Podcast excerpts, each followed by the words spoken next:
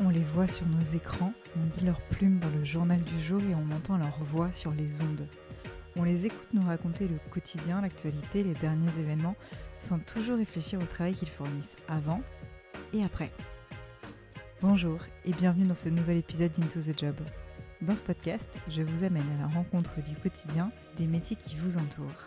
Vous vous êtes certainement déjà demandé ce que faisait vraiment au travail votre frère, votre voisine ou votre ami d'enfance. Eh bien c'est l'occasion d'enfin le découvrir. Et aujourd'hui, je propose de découvrir la vie d'une journaliste reporter. Alors, elle ressemble à quoi la vie des journalistes reporters en dehors des moments d'antenne? Qu'est-ce qu'ils font réellement sur le terrain? Comment se déroule la production d'un reportage depuis le choix du sujet jusqu'à la diffusion? Si j'ai bien retenu une chose avec mon invité, c'est que les journalistes reporters sont multitâches et multiterrains. Ce sont des vrais couteaux suisses en puissance avec une capacité d'adaptation ultra développée. Agathe est journaliste reporter pour la radio de service public France Info et elle a été la première correspondante de Radio France à être envoyée en Pologne puis en Ukraine en 2022 pour couvrir le conflit. Agathe continue d'y aller régulièrement pour ses reportages et entre deux missions en Ukraine, elle navigue entre la rédaction à Paris et d'autres reportages de terrain. Je vous propose de découvrir son quotidien en deux parties, en deux épisodes. Dans cette première partie, Agathe revient sur les différences entre journalistes, journalistes reporters et reporters de guerre.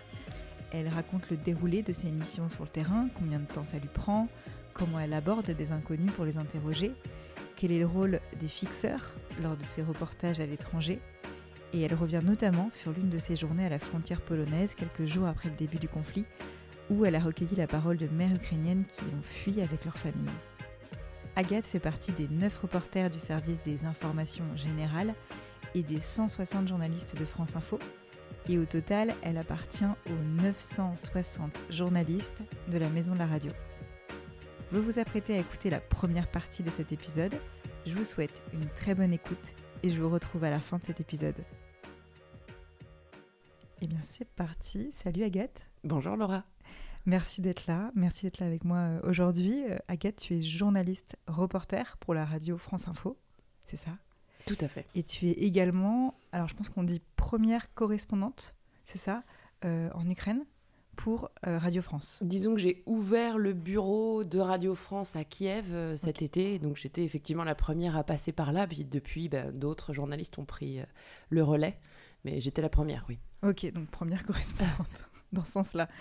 Euh, et donc quand tu dis l'été, c'était l'été 2022 c'était là il y a quelques mois, c'était hum, cet hiver en fait, euh, novembre et décembre 2022. Ouais, 2022, ok, super. Bon, alors, on va revenir sur ton métier. Donc, euh, euh, tu es journaliste reporter. En, quoi ça consiste? Qu'est-ce que fait euh, un journaliste reporter? Ah, Je fais plein de choses différentes. ça dépend un peu de là où on travaille. Mais dans mon cas, au service reportage de France Info, bah, on fait plein de reportages avec des missions très différentes, très variées. On est vraiment tout terrain en fait et, un peu homme orchestre ou femme orchestre parfois parce qu'on se retrouve souvent seul à, gérer à la fois les interviews que l'on fait sur le terrain, euh, la prise de son en elle-même, le montage aussi. Parfois, on est accompagné par un technicien sur certaines missions, certains reportages, mais souvent, on est plutôt seul à faire tout ça.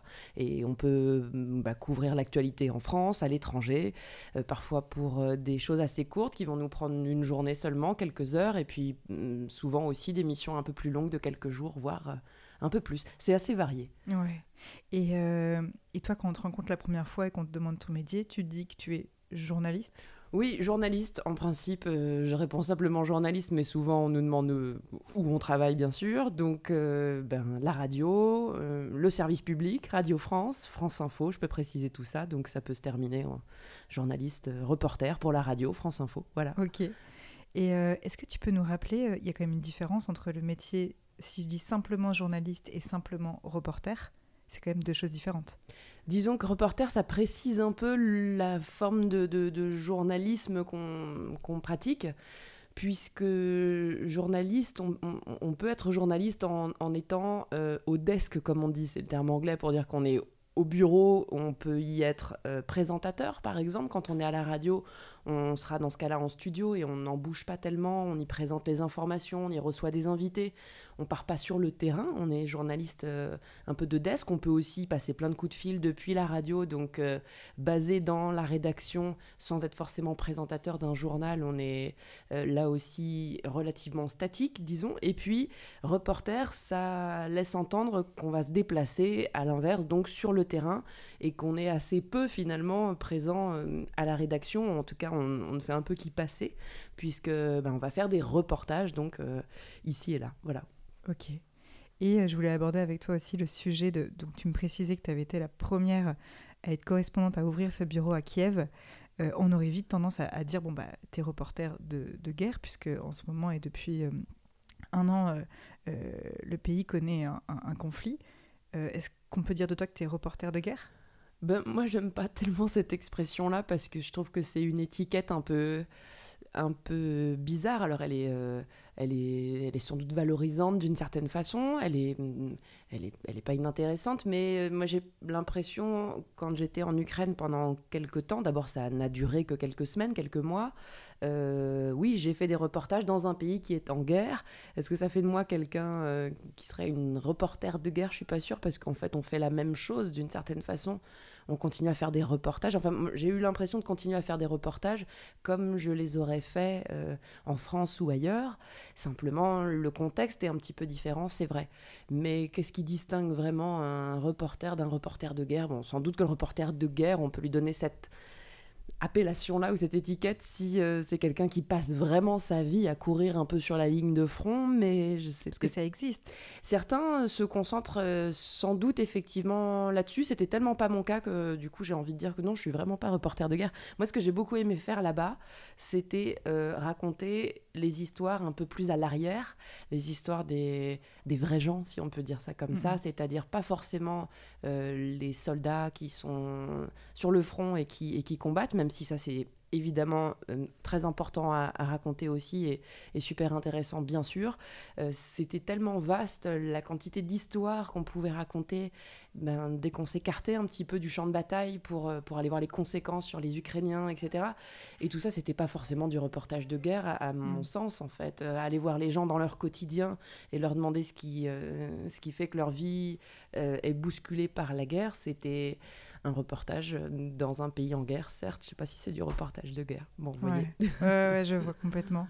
Et, euh, et, juste pour finir sur ces définitions, euh, c'est quoi la particularité quand on est journaliste correspondant? C'est-à-dire que tu es détaché dans un autre pays pour un média qui du coup est dans, ton, dans le pays d'où tu viens en fait, c'est ça? Oui. oui, par exemple si on prend l'exemple de Radio France, donc un, correspondant, c'est un journaliste qui est envoyé par sa rédaction effectivement dans un autre pays, à l'étranger, pour en, général un certain temps, ça peut être 4 ans par exemple à Radio France, euh, qui envoie comme ça des journalistes correspondants sur euh, différents postes. On a Washington, Londres, Berlin, Bruxelles, euh, Jérusalem, Istanbul, Moscou, Pékin, je crois que c'est et c'est déjà pas mal. Et donc, ce sont des endroits où les journalistes sont amenés à rester 4 ans, et pendant lesquels bah, on leur demande de raconter euh, l'actualité de leur pays, évidemment, euh, sous, tous ces aspects, donc avec euh, euh, la possibilité pour le correspondant, je sais pas moi, en Italie, de faire aussi l'actu du foot italien, comme de la politique italienne, ou, ou de la culture, ou l'actualité du pape aussi. Enfin, tout, tout, ça est couvert par un journaliste qui devient un peu spécialiste de son terrain, et, un, oui, un genre d'expert du, du, territoire qu'il est censé couvrir puisque c'est le gros avantage et je l'ai donc euh, expérimenté un tout petit peu à mon échelle. Ça n'a donc duré que quelques, quelques temps. Hein. Deux mois, c'est Radio France qui avait décidé là aussi d'ouvrir donc un, un bureau euh, dans un contexte très particulier, puisque l'Ukraine en guerre, c'était compliqué de se projeter comme les autres villes euh, que je venais de citer pour quatre ans. Donc on a eu cette formule un peu hybride d'un journaliste envoyé deux mois avec relais par d'autres d'autres reporters ensuite.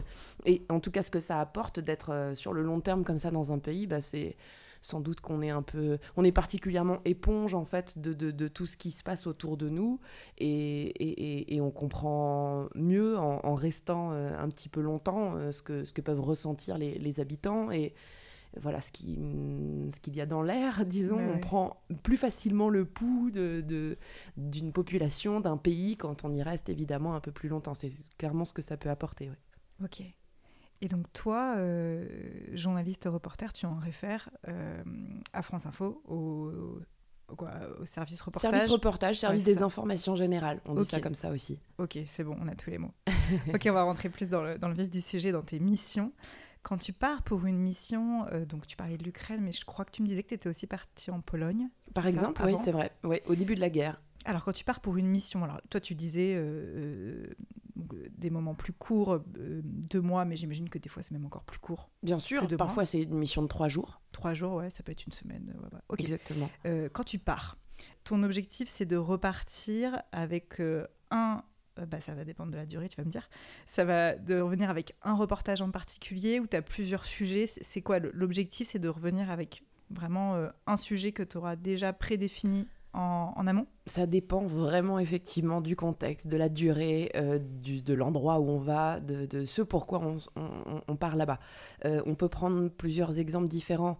L'Ukraine, c'est très particulier parce qu'effectivement, quand on nous dit, allez, tu vas aller faire une mission de 15 jours, par exemple, en Ukraine, ce qui était le cas avant cette formule des, des deux mois, euh, Radio France fonctionnait depuis le début de la guerre par des roulements de 15 jours. Donc un journaliste de Radio France était toujours présent sur place. Et nous, à France Info, on en a évidemment fait partie, mais voilà, de 15 jours en 15 jours, on part et on sait qu'en gros, on va fournir un à deux reportages par jour. Euh, on ne sait pas forcément plus précisément que ça euh, ce que raconteront nos reportages au moment où on part. Ça va dépendre de l'actualité qui évolue, euh, de, tout un tas de choses, des endroits où on arrive à aller ou pas. Donc ça peut être vraiment assez mystérieux au, départ. Il y a des choses parfois beaucoup plus cadrées quand on, on est dans une actualité moins euh, comment dire, moins, moins dramatique que la guerre en Ukraine et qu'on est euh, simplement basé à Paris et on observe l'actualité, on réfléchit tous ensemble, on brainstorm beaucoup en fait dans notre rédaction à France Info. On, suit parfois un peu ce que l'actualité nous impose entre guillemets et puis parfois aussi on, on est force de proposition, on, réfléchit à ce qui pourrait donner lieu à de, de, bons reportages et, et quand c'est comme ça, on peut prendre le temps de préparer quelques, quelques éléments d'un futur reportage. Je pense par exemple à quelque chose qui n'a rien à voir, mais en début d'année 2022, euh, non, septembre 2022, je crois, Pardon, non, c'était même un an plus tôt. Bon, bref, c'était il y a un moment, c'était l'époque encore Covid. On m'avait envoyé au Danemark pour euh, une courte mission qui était de raconter comment les Danois euh, ben, faisaient face au, au, Covid assez bien, en tout cas mieux que nous, et se déconfinaient plus vite que nous. Donc l'idée, c'était de raconter qu'eux avaient déjà réussi à laisser tomber le masque dans le métro, par exemple, euh, des choses comme ça, alors que nous, on en était encore assez loin. Ça doit être à peu près la rentrée 2021, c'est ça? Et donc, euh, ben, on m'a envoyé à Copenhague avec cette mission-là, ramène-nous un reportage sur les Danois en avance sur nous, sur en gros le déconfinement, etc. Et donc, un reportage comme celui-ci, on sait qu'on doit ramener quelque chose qui fera peut-être entre 2 et 4 minutes, je sais plus bien ce qu'on m'avait demandé comme format. Mhm. Mais voilà, on y va avec un objectif très précis. J'avais dû partir peut-être deux jours et puis on s'était dit, bon, euh, il faut prendre l'avion pour aller à Copenhague, on peut peut-être essayer de rentabiliser les choses, donc on va rallonger un tout petit peu le, séjour sur place et on essaie d'imaginer un deuxième reportage, voire un troisième reportage, histoire de, de, revenir avec plus de choses dans sa besace quand on, quand on revient à Paris, et puis voilà, de rentabiliser, c'est un peu l'idée, si on veut.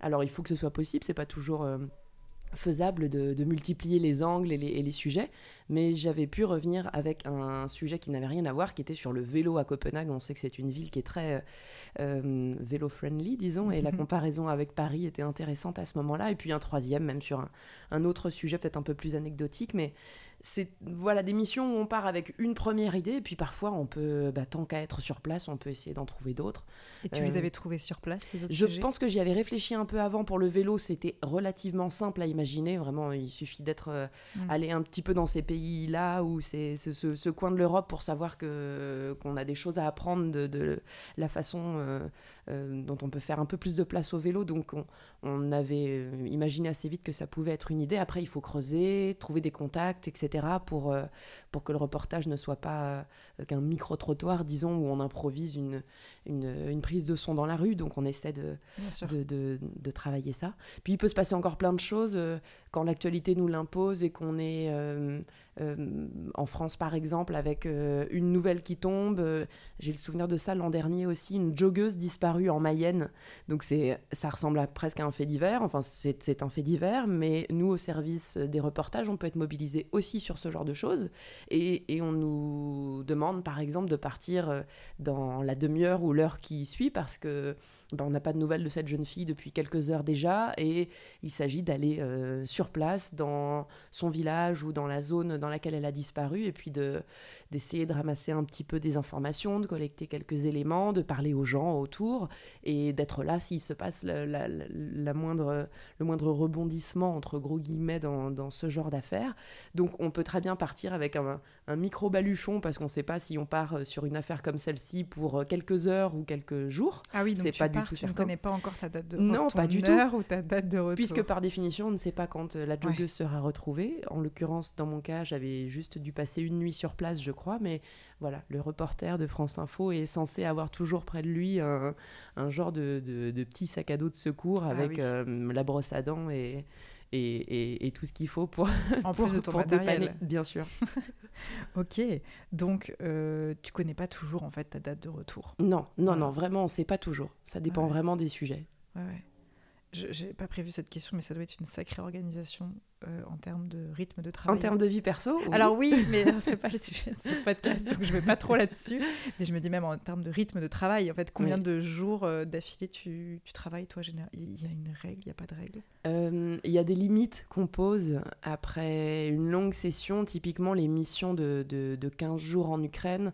Euh, qu'on a pu faire un peu tous là au service reportage. On s'est, on s'est donc euh, relayé à France Info pour participer à ce, ce roulement. On travaillait en général 15 jours un peu non-stop en fait parce que aller là-bas euh, ça voulait dire travailler là-bas c'était pas prendre un dimanche et prendre un jour de repos en réalité on enchaînait en général cette durée-là qui est ensuite un petit peu compensée avec des, des, jours de récupération qu'on, qu'on peut avoir à notre retour c'est souvent comme ça que ça marche Sinon, bon, euh, on essaie effectivement de, oui, de, de, de, cadrer les choses. Parfois, il y a des gens qui partent sur une mission qui euh, va nécessiter de rester plus longtemps. Et dans ce cas-là, il y a un relais, je pense, euh, au séisme récent en, Turquie, en mhm. Syrie où l'un de mes camarades au service reportage d'info est parti et a été relayé au bout d'une d'une dizaine de jours, je crois, parce que l'actualité nécessitait que quelqu'un reste sur place, mais lui euh, ne pouvait pas rester éternellement. Les conditions étaient suffisamment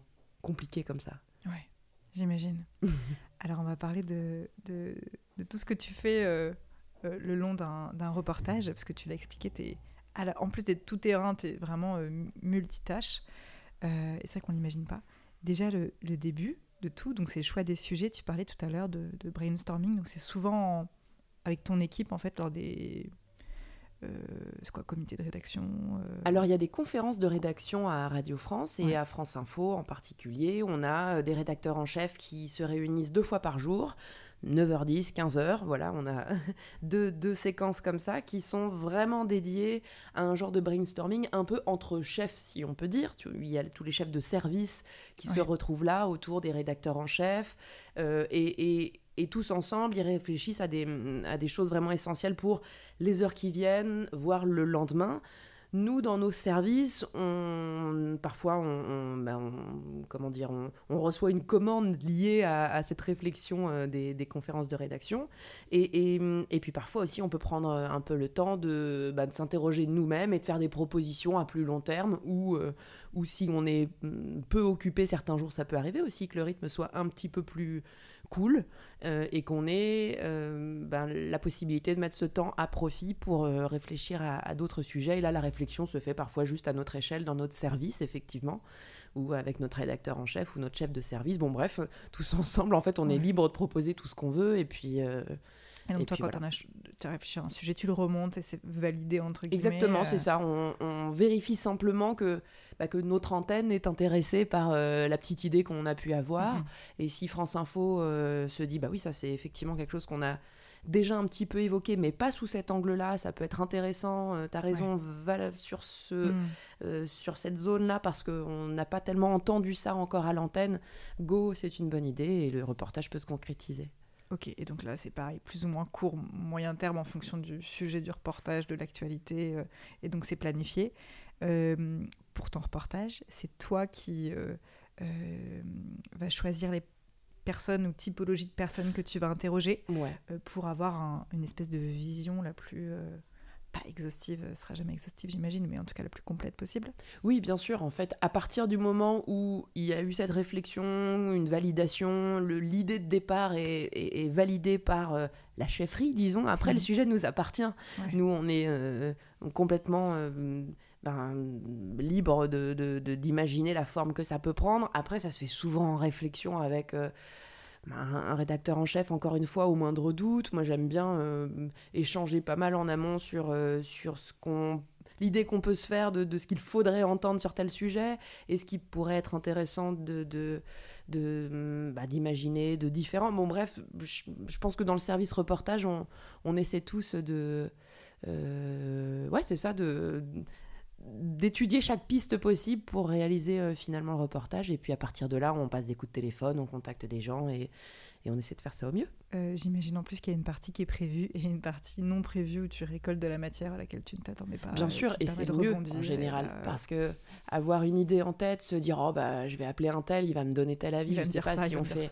Euh, il y a un débat très très info général, donc ça peut être quelque chose que l'on traite nous en ce moment, c'est le débat sur les trottinettes électriques. Alors c'est ça peut sembler anecdotique et tout petit comme sujet, en fait bon c'est un peu dans, dans l'actu, notamment dans les grandes villes et, et sur un sujet comme celui-ci, on se dit sans doute qu'on va appeler un pour, un contre, et puis que, que tout va rouler euh, parfaitement. Enfin, ce qui est intéressant, c'est d'avoir des conversations dans ces moments-là où on découvre qu'il y a plein de nuances peut-être et qu'en allant parler à quelqu'un qui, est, qui défend ou qui s'oppose à, un tel projet, on va aller au-delà de, de, l'idée préconçue qu'on avait pu s'en faire. C'est là que ça devient intéressant, quand on se laisse un peu surprendre par, euh, par, euh, par les propos de, de nos interlocuteurs en réalité. Dans le cas de mission euh, comme en Ukraine ou en Pologne, comment est-ce que tu prends contact? Enfin, Est-ce que c'est différent euh, d'une mission en France? Est-ce que tu passes par d'autres intermédiaires? Est-ce que tu as des sortes d'intermédiaires?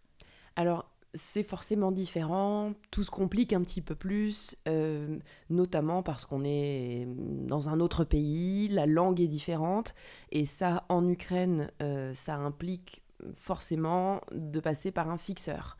Donc le fixeur, c'est effectivement un premier intermédiaire, comme tu dis, parce que c'est lui qui va vraiment nous permettre de, ben de, de, travailler comme on le ferait si on, si on était dans notre pays, dans notre langue, dans le sens où c'est lui qui nous permet de dialoguer véritablement avec les gens. Et, et cette personne-là, qui est donc vraiment toujours présente dans les équipes de journalistes étrangers en Ukraine en particulier, parce que c'est un, un, pays étranger en guerre, donc le rôle du fixeur n'en est que plus important vraiment. Et, et dans ces moments-là, eh ce, ce, cette personne, qui est donc un, un, Ukrainien en l'occurrence, moi il s'appelait Yachar, et c'est quelqu'un qui était vraiment indispensable dans, dans ma façon de faire des reportages là-bas. Ben, c'est lui qui euh, joue le rôle d'interprète, qui nous guide, qui nous euh, ouvre un peu toutes les portes pour. Euh, il, va te dire, moi je connais un tel? Voilà, il un tel connaît peut-être force de proposition, effectivement, nous nous aider à y voir clair sur certains sujets qui a priori nous intéressent, mais on n'est pas encore tout à fait au clair sur la façon de traiter les sujets. Lui peut suggérer des choses. il va être vraiment là en, en soutien, en appui, et, et, et puis il est décisif sur le moment où on passe un coup de fil en ukrainien à quelqu'un qui va devenir un interlocuteur, ou, euh, ou, pour des choses même très pratiques, en fait, sur euh, euh, la façon de, gérer nos déplacements et la faisabilité d'aller à tel endroit quand c'est un peu dangereux et qu'il faut vérifier avec les autorités locales que c'est faisable, etc. C'est lui qui le fait, ça, dans bah, C'est beaucoup vers lui, moi, que je me tourne pour caler des choses à partir du moment où c'est quelqu'un que je commence à bien connaître. On a travaillé ensemble plusieurs fois sur l'année écoulée. Et c'est vraiment quelqu'un en qui j'ai désormais pleinement confiance et, et qui peut complètement remplir ce, ce, ce, rôle-là, cette mission-là, que de, bah, de sécuriser presque un peu les choses aussi, en fait. Ça fait, ça fait un peu partie de, tout ça. Bon, tout ça fait que forcément, les reportages qu'on fait dans un pays comme ça sont un peu différents parce qu'on on est on n'est pas, on pas forcément tout seul. Quoique, ça dépend. En Pologne, quand je suis partie l'an dernier, donc au tout début de la guerre, euh, la situation faisait que euh, les techniciens qui peuvent nous accompagner quand on part en mission à l'étranger étaient tous déployés vers l'Ukraine, en réalité. Donc je suis partie sans technicien, je suis partie avec juste un petit peu de matériel à moi pour euh, pouvoir émettre et donc réaliser des directs, euh, même depuis euh, des coins perdus dans, la pampa polonaise, disons, ou près de la frontière avec l'Ukraine. C'était le, but de mes reportages beaucoup. Et les fixeurs eux-mêmes n'étaient pas très présents en Pologne parce que tous ceux qui parlaient ukrainien étaient partis travailler de l'autre côté de la frontière. C'est là qu'il y avait beaucoup à faire et on les comprend. Donc j'ai beaucoup fait de reportages seul en fait en Pologne en travaillant beaucoup en anglais et, et, puis en faisant de la petite traduction de, de débrouille euh, un peu à l'arrache sur le terrain. Ouais, c'est de, la débrouille en fait, oui. beaucoup aussi. Oui, oui, oui, oui. Quand c'est comme ça, il faut pas se dire, oh là là, mais je, je... Enfin, ça va jamais marcher, je j'ai pas le... J'ai pas, le bon mot, j'ai pas le bon euh, plan, le bon. Oui, en fait, il faut trouver une solution et, et, on, on, la trouve la solution parce que surtout sur des actus comme ça. Donc là, on était quelques jours après le début de la guerre et de très nombreux Ukrainiens, des Ukrainiennes essentiellement, avec leurs enfants, passaient cette frontière vers la Pologne. Donc moi, en étant positionnée de l'autre côté, j'avais pour mission principale de raconter la façon dont les Polonais ben, accueillaient euh, ces, ces, premières vagues en fait de, de, de réfugiés euh, ukrainiens et et, et, donc il y avait une actualité qui, qui vous porte un peu quand c'est comme ça. Il n'y a pas tellement de difficultés dans la, dans la façon de chercher des histoires à raconter. Les histoires, elles sont, elles, sont vraiment très vite sous vos yeux. quoi. C'est assez mhm. euh, simple, entre guillemets, ouais, de, de d'aller tourner des reportages. Il reste à, trouver des gens qui veulent bien parler, des gens qui, euh, qui peuvent s'exprimer dans une langue qui, qui, qui fera l'affaire pour, pour nous. Et, et voilà, mais ça, ça se fait toujours. Tu. Non, mais j'imagine. J'essaye de, me projeter concrètement. Euh. Ces personnes arrivent, tu les abordes, tu leur demandes peut-être d'abord si tu leur expliques qui tu es, tu leur expliques ton objectif et tu leur demandes est-ce que vous avez une langue en commun, j'imagine, quand tu es seul, notamment pour pouvoir communiquer? Oui, c'est ça. Alors, j'avais pu quand même euh, trouver à la journée, un peu, disons, un, un, camarade euh, franco-polonais, en fait, qui. un, jeune étudiant qui m'avait vraiment bien dépanné sur, ce, sur cette histoire de, de, traduction, etc., et qui m'avait accompagné à la frontière pour euh, essayer au moins de traduire des choses entre le polonais et le français. Bien sûr, quand les Ukrainiens arrivent et, et qu'on n'échange que quelques mots entre Ukrainiens et, polonais, bon, c'est pas très simple de, euh, de bien se comprendre toujours, mais ça permettait déjà de, traduire une partie des choses. Et puis après, on se tournait aussi vers les, bénévoles qui étaient très nombreux à ce moment-là pour euh, euh, distribuer des choses à manger aux, personnes qui arrivaient en Pologne. pour d'aide humanitaire. Des bénévoles d'aide humanitaire, absolument, qui eux, en général, étaient capables aussi de faire un peu de traduction entre l'ukrainien, le polonais, etc. Donc on finissait par s'y retrouver. Mais bien sûr, oui, dans ces cas-là, toujours euh, avoir une première conversation un peu tranquille. On n'est pas dans un contexte où euh, il y a une urgence absolue à pointer son micro sous le nez des gens en disant racontez-nous, racontez-nous. Il s'agit vraiment de brusquer personne. Il y avait forcément des situations qui étaient euh, bah, qui était hyper euh, touchante, quoi, ou plus fort que ça encore. Enfin, c'était euh, c'était c'était assez fou de voir tous ces gens débarquer comme ça, et puis beaucoup étaient dans une, une situation d'émotion, de fragilité, de ouais, très démunis. Et, et, et, je me souviens qu'à ce moment-là, c'était beaucoup les enfants qui réconciliaient leur maman ukrainienne, en fait, qui avaient presque plus qu'elle la force de, de, dire allez, ça va aller, ça va le mm. faire, on, va s'en sortir. C'était fou ces moments-là, c'était euh, c'était ouais, c'était le début de la guerre, donc c'était il y a un an. Ouais, et puis surtout je me dis en fait c'est euh, dans, dans, toutes euh, tes missions au quotidien, c'est aussi un savoir faire, d'approcher des gens et d'arriver à, à, avoir un récit alors que ces personnes sont quand même dans une détresse euh, énorme. Et il y a une façon, j'imagine, de poser ces questions qui n'est pas la même qu'en effet où, euh, je sais pas, tu vas dans une manifestation à Paris. Déjà, peut-être que les gens vont venir tout seuls te voir. Euh, tu vas à peine poser ta question qu'on va pouvoir éventuellement te répondre. Bon, il n'y a pas la langue, etc., ni la même détresse sûrement, mais c'est aussi, je trouve, une, tu une sacrée compétence et qui, j'imagine, s'acquiert au fur et à mesure. Sans doute. Oui, oui, oui, sans doute que ça vient un peu avec, euh, avec le temps, euh, l'idée de, de, se sentir à sa place malgré tout, en étant là avec un micro, en se disant que c'est c'est quand même ce pourquoi on est là. On n'est pas là pour euh, perturber les gens et, les ennuyer avec, euh, avec nos questions, mais on est sans doute quand même à notre place en essayant de raconter leur histoire, leurs histoires, de faire des reportages là.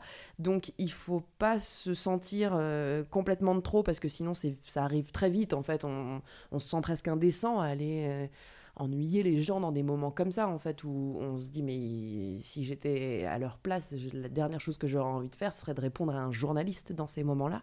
Mais sans doute que euh, bah, faut laisser faire les choses assez tranquillement, prendre le temps, je crois que c'est ce qu'il y a de mieux à faire.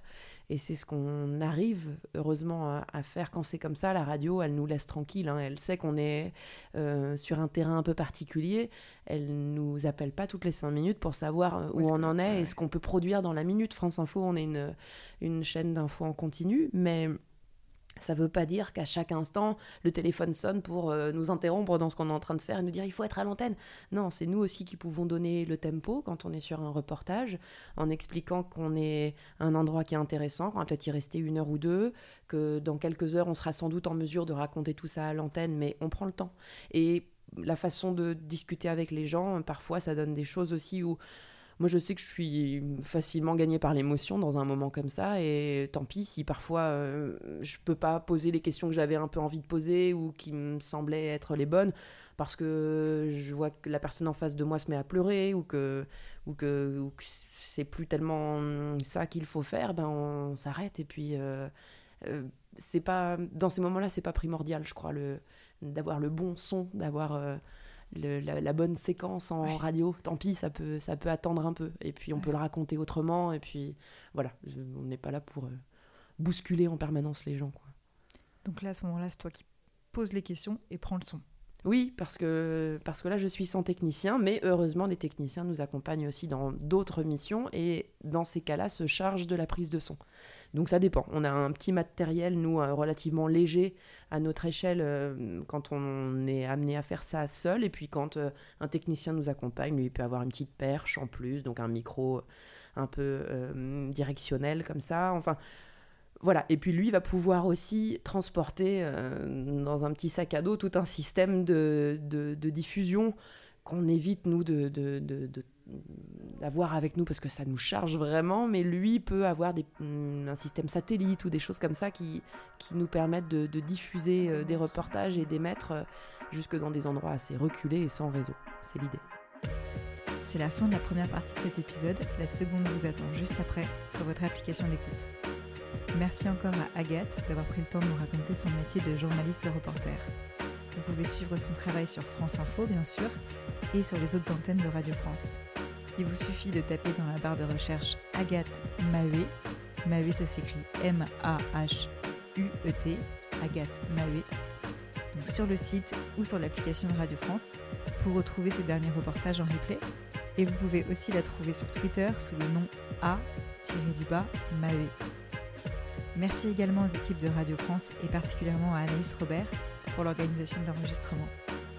J'espère que maintenant vous me verrez, vous me lirez ou entendrez plus de la même façon les reportages que vous suivez et que vous imaginerez plus facilement ce qui se cache derrière les quelques minutes d'actualité. Si l'épisode vous a plu, laissez-moi un commentaire et des étoiles sur Apple Podcast, Spotify ou votre application. Et partagez-le à un ami ou à un proche qui a toujours voulu être journaliste reporter.